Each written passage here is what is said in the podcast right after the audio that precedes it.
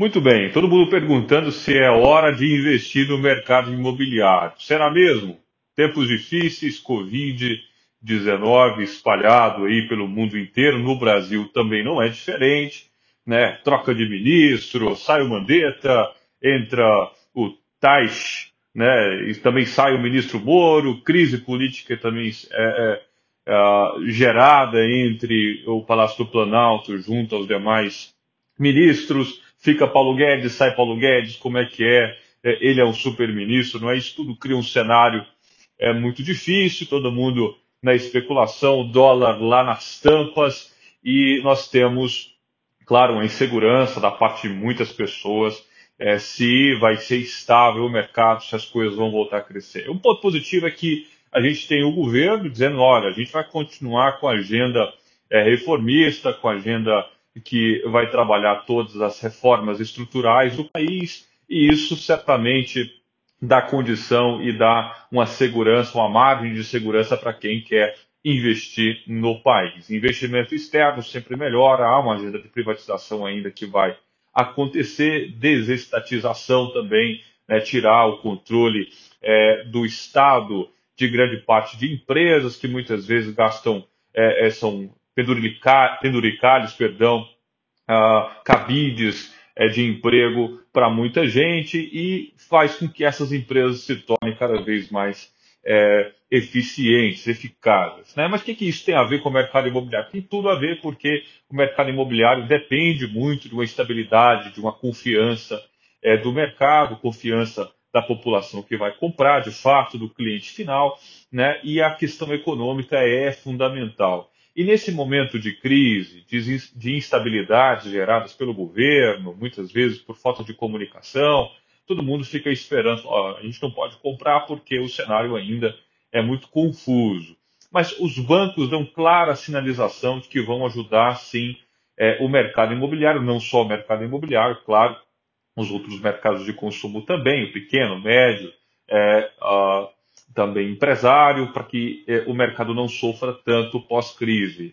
Aquilo que o Paulo Guedes e o presidente também chamam de segunda onda, né? estão preparando para a segunda onda, para que o mercado ele tenha estímulos e volte a crescer. Né? A gente vai ter um ano mais difícil, é evidente, mas a gente teve o cenário de corte de Selic, nós tivemos também, por parte de alguns bancos, né, a prorrogação de parcelas para o cliente não ficar inadimplente, isso também alivia um pouco. Carência no pagamento de parcelas. O Santander tinha anunciado já anteriormente seis meses para começar a pagar. A Caixa Econômica já está fazendo isso atualmente. Quem compra um imóvel pronto agora começa a pagar só daqui a seis meses, ou seja, lá praticamente no ano que vem, 2021, que vem a parcela desse cliente. Isso tudo dá um fôlego a mais para o mercado imobiliário. E eu lembro aqui, e isso é muito importante, nesse cenário de instabilidade, de uma certa crise de confiança, de um pouco de receio, o mercado ele está ativo. Né? Talvez ele não esteja mais aquecido, porque, claro, o mercado todo, não só o imobiliário, sofreu bastante com a onda do coronavírus. Então, esse próprio mercado precisa é, se reativar. E para se reativar, naturalmente, ele vai influenciar consumo. O que, que se usa para influenciar consumo, preço?